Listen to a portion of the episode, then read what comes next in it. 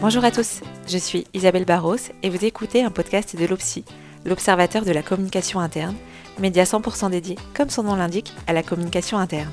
L'idée Échanger avec des professionnels, des experts, des chercheurs sur des sujets, des thématiques qui intéressent les professionnels de la communication interne, mais aussi donner la parole à celles et ceux qui la pratiquent au quotidien. Et pour cet épisode consacré à l'écoute et à la compréhension du corps social, j'ai le plaisir d'échanger avec Florence Garrigue, consultante en communication, formatrice et fondatrice d'Elistrit. Bonne écoute Bonjour Florence. Bonjour Isabelle. Merci beaucoup d'être avec nous pour cet épisode consacré à l'écoute et à la compréhension du corps social. Je suis personnellement ravie de vous entendre à ce propos. Alors avant d'entrer dans le vif des sujets, quelques mots pour vous présenter à celles et ceux qui nous écoutent.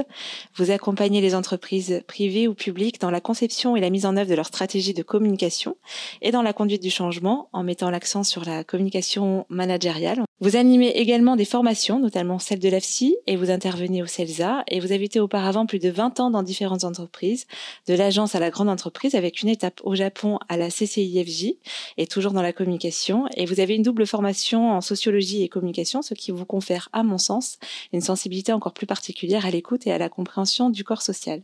Sujet dont on entend beaucoup parler en tant que communicant interne, mais finalement, de quoi parle-t-on quand on dit écoute et compréhension du corps social? Alors, en tant que communicante, votre question m'interpelle forcément. Est-ce que dans mon rôle de communicante, j'écoute? Est-ce que j'essaye de comprendre? Est-ce que j'ai une idée de ce qu'on appelle le corps social? Et oui, définitivement oui. Un communicant doit se poser ces questions. Effectivement, si on s'intéresse à la communication, on doit nécessairement écouter, je dis toujours, tous les bruits qui circulent dans l'entreprise, c'est-à-dire les, questionnements, les, les suggestions, les incompréhensions, les désaccords, qu'on observe également les différentes postures. Et en parallèle, le communicant doit se questionner sur à qui il va adresser toutes ces communications. Et donc, ça sous-entend comprendre qui sont ces femmes et ces hommes qui composent l'organisation. Qu'est-ce qu'ils font? Comment est-ce qu'ils font pour s'informer, euh, pour comprendre ce qui se passe dans leur organisation? Quels sont leurs besoins et leurs attentes? Et ce rapport entre l'écoute et la compréhension du corps social, le, communicant doit se saisir de tout ça. Alors, dans le cadre de recherches que j'ai pu mener sur le sujet, j'étais assez surprise de constater que sur une trentaine de professionnels de la communication interne euh, interrogés, seule la moitié estimait que l'écoute et la compréhension du corps social faisaient partie de leur fonction. Donc finalement, dans quelle mesure cet aspect fait partie de la fonction du communicant interne? Ah ben, de toute évidence, pour le communicant, il doit absolument s'intéresser, comprendre dans quelle organisation il est. Et ça veut dire quelle est cette organisation, quelle est, euh, on parle d'ambition, voire de raison d'être aujourd'hui. Et donc comprendre le corps social, c'est aussi prendre en compte la culture de l'entreprise dans laquelle le communicant est. Et derrière cette culture d'entreprise, on va retrouver euh, l'histoire de l'entreprise, ses valeurs, les structures de pouvoir, les différents rites qu'on peut retrouver, les méthodes de travail, l'évolution des produits et services, etc. Donc cette culture ce qu'il faut bien comprendre, c'est qu'elle est propre à chaque entreprise, qu'on soit dans le privé ou dans le public, dans une petite entreprise ou une grande entreprise, etc et vient s'ajouter le climat social du moment. Et là, en particulier actuellement avec la crise sanitaire qui a des impacts forts hein, sur le fonctionnement des entreprises, mais également il va falloir qu'on prenne en compte la situation économique, le rapport avec la concurrence, etc., etc. Donc chaque entreprise a cette culture, ce climat social, cette situation économique qui lui sont propres. Et c'est vrai que moi, je préconise toujours à mes clients de bien comprendre qui sont ces femmes et ces hommes qui constituent cette organisation et donc de se construire une cartographie détaillée des publics internes. Et cette cartographie, on peut la faire avec les RH, avec les managers. L'idée, c'est de bien saisir combien il y a de salariés, leur sexe, l'âge, l'ancienneté, les, choses classiques, les différents métiers, mais les statuts, le style managérial, les langues parlées, les, les différents sites, etc., etc. Et cette cartographie, elle évolue avec le temps en fonction de l'actualité. On peut faire face à une fusion-acquisition, à une fermeture de site, à une extension de l'international, bon, etc., etc. Et c'est là que cette notion de corps social apparaît. Et un corps social, c'est un corps vivant, évoluant avec le temps, qui est donc composé des femmes et des hommes de l'organisation, qui, on l'a vu, sont organisés en, en métier en communauté. Et nous-mêmes, communicants, nous faisons partie de ce corps social. Et donc, il est fondamental qu'un communicant s'y intéresse de près. Et je dis, c'est comme un journal, une radio, une télé qui cherche à cerner le profil de ses auditeurs pour être en mesure de leur adresser les programmes qui vont les intéresser, de leur donner envie de découvrir, de passer un bon moment, de se questionner sur le monde qui les entoure. Et c'est là qu'on commence à mieux cerner cette organisation dans laquelle nous travaillons, nous, euh, communicants. Donc euh, le communicant doit être connecté en permanence avec toutes ces dimensions qui évoluent. On l'a vu, la diversité des publics internes, la culture de l'entreprise, le climat social, le contexte économique, et bien sûr tout ça rattaché à la stratégie de l'entreprise avec ses objectifs. Donc en fait, on pourrait presque dire que c'est la base du métier de communicant interne finalement. Oui, c'est exactement, c'est la base, c'est là-dessus qu'on va rebondir, c'est à partir de là qu'on va réfléchir et, voir ce qu'on peut mettre en place pour répondre à toutes ces questions. Et alors finalement, euh, parce que c'est peut-être l'amalgame qui peut qui peut être fait, euh, en tout cas je pense à, l'étude que j'ai pu faire sur le sujet, mais quelle différence entre l'écoute et la compréhension du corps social et le dialogue social? Alors, c'est vrai que le dialogue social, les échanges avec les partenaires sociaux, etc., c'est le périmètre des RH. Et le communicant doit s'y intéresser et voir un petit peu quels sont ces échanges, et les points sur lesquels euh, il y a accord ou désaccord. Évidemment, le communicant doit s'y intéresser, mais par l'intermédiaire des RH. Par contre, l'écoute et la compréhension du corps social, c'est vraiment une mission partagée qu'on a à la com, les RH, les, les managers, etc. Et ce qui est intéressant, c'est que d'où on écoute, et nous, euh, communicants, on va pas forcément entendre la même chose, ou disons que la compréhension, les interprétations peuvent différer un peu d'où on écoute. Alors si on prend les choses de façon euh, plutôt concrète et, surtout très opérationnelle, euh, comment se construit, se structure cette écoute pour les communicants internes? Alors, tout le monde parle, et de plus en plus. Et le problème, c'est qu'on ne trouve plus personne pour écouter vous connaissez sans doute cette citation, savoir écouter est un art. En parallèle, il y a cette notion de marché de l'attention qui remonte beaucoup en ce moment, et c'est de réussir à capter l'attention, et ce, plus de quelques minutes et il y a pas mal d'écrits euh, qui sortent sur ce sujet-là, le communicant doit absolument se saisir de cette notion de marché de l'attention parce que pas facile d'attirer l'attention sur tout ce que l'on produit. donc, c'est là que le communicant peut incarner cette écoute et mettre en place une écoute formelle et une écoute informelle. Alors, qu'est-ce que je mets dans l'écoute formelle? C'est là qu'on va trouver les rendez-vous réguliers qu'on peut instaurer avec des managers euh, et des équipes euh, mhm. pour se tenir informés de l'évolution des projets, de leurs évolutions, etc.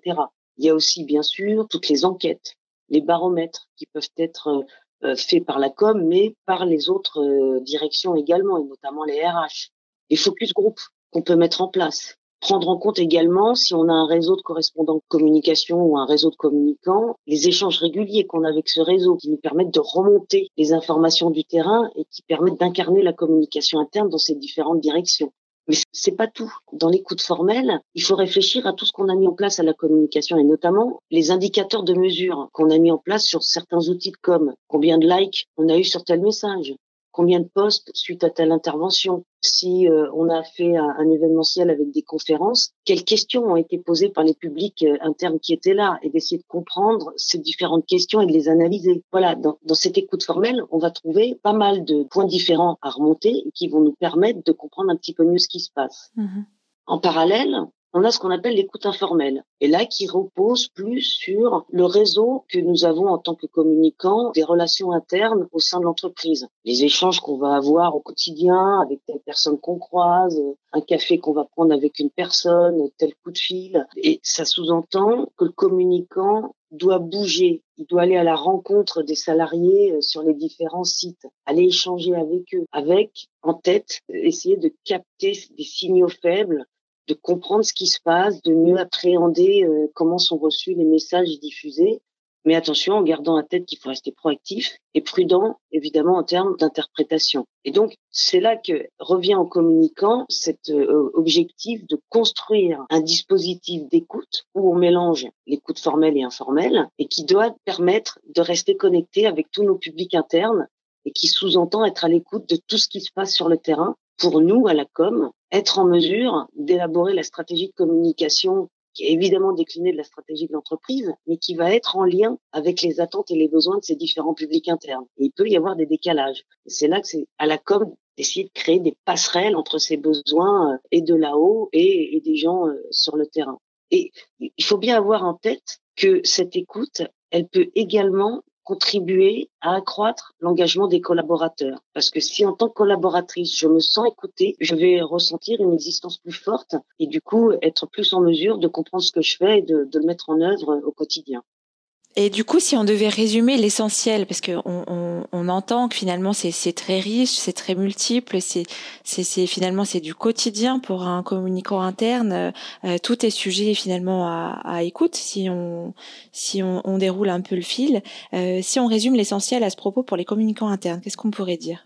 Alors c'est donc écouter pour mieux comprendre le corps social, et c'est une écoute effectivement au quotidien. Et vous dites, hein, effectivement, c'est très dense. Et c'est là qu'il faut, il va falloir prioriser aussi euh, tout ce qu'on remonte du terrain. Mais ça va nous permettre d'anticiper les changements qu'on doit mettre en œuvre et qui sont déjà en cours. Et donc, être en mesure de créer et construire un dispositif de com qui, qui doit absolument rester flexible et agile parce qu'on le voit, il y a des impacts des, des, des, urgences qui nous arrivent au quotidien pour diffuser des contenus adaptés aux attentes de ces différents publics. Et ça, c'est un des points clés. Il faut absolument répondre à ces besoins, à ces attentes de ces différents publics internes. Et c'est vrai que le communicant interne s'adresse à des publics très larges. Donc, mmh. à lui de, de voir ce qu'il peut mettre en place. Après, deuxième point, mettre en relation les différentes communautés on sait que c'est un des points clés en ce moment de, créer cette dynamique collective pour faire en sorte qu'on avance tous collectivement dans le même sens. Et ainsi, en fait, réussir à, à permettre de comprendre à, à, ces femmes et à ces hommes de l'entreprise qu'il en est, comment avance l'entreprise, de s'approprier cette stratégie de l'entreprise et pour que tout un chacun, on arrive à mettre en perspective ce que l'on fait au quotidien en lien avec les missions euh, qui nous ont été euh, confiées.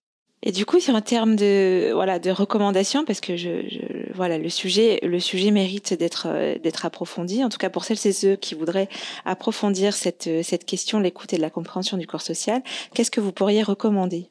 Alors, c'est recommander, c'est euh, la première chose, c'est en termes de posture lire, écouter, voir tout ce que tout ce qui sort. Pour moi, c'est primordial qu'un communicant reste très curieux de tout ce qui se passe autour de lui et dans son entreprise et à l'extérieur. Et donc, c'est notamment euh, par rapport à tout ce qui sort euh, en presse. Je dis toujours hein, d'aller chercher tous les numéros 1 qui sortent pour comprendre quelle est cette nouvelle ligne éditoriale, cette nouvelle mise en page pour tenter d'attirer euh, du public, comment réussir à, à, alterner récits longs et récits courts, etc mais rester, il faut, faut, souhaiter que les théâtres et les musées euh, ouvrent à nouveau leurs portes rapidement, mmh. parce que je dis toujours aux communicants, allez voir toutes ces scénographies qui sont mises en, en œuvre, ces parcours qui sont proposés dans les musées, euh, pour comprendre comment est-ce qu'on tente de capter l'attention de ces publics qui viennent. Et, et un communicant peut s'inspirer de tout ce qui se passe comme ça à l'extérieur. Donc c'est écouter, observer tout ce qui se passe à l'extérieur.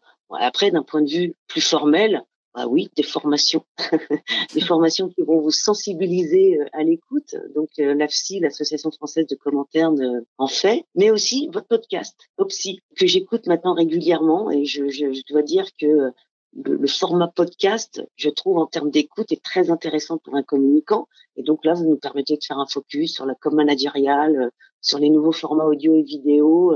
Mmh. Et, et, je recommande votre podcast. Évidemment. Merci Florence.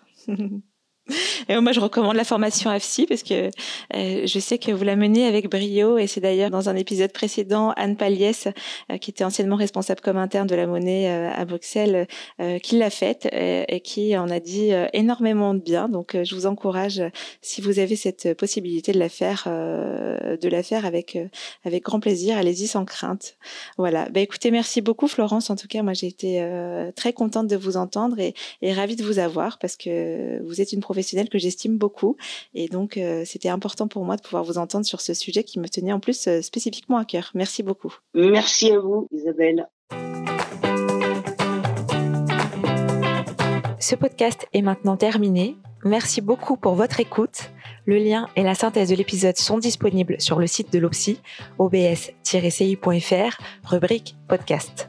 Si vous souhaitez réagir à cet échange, proposer des sujets ou participer à un épisode, une adresse mail contact at obs-ci.fr. À très bientôt.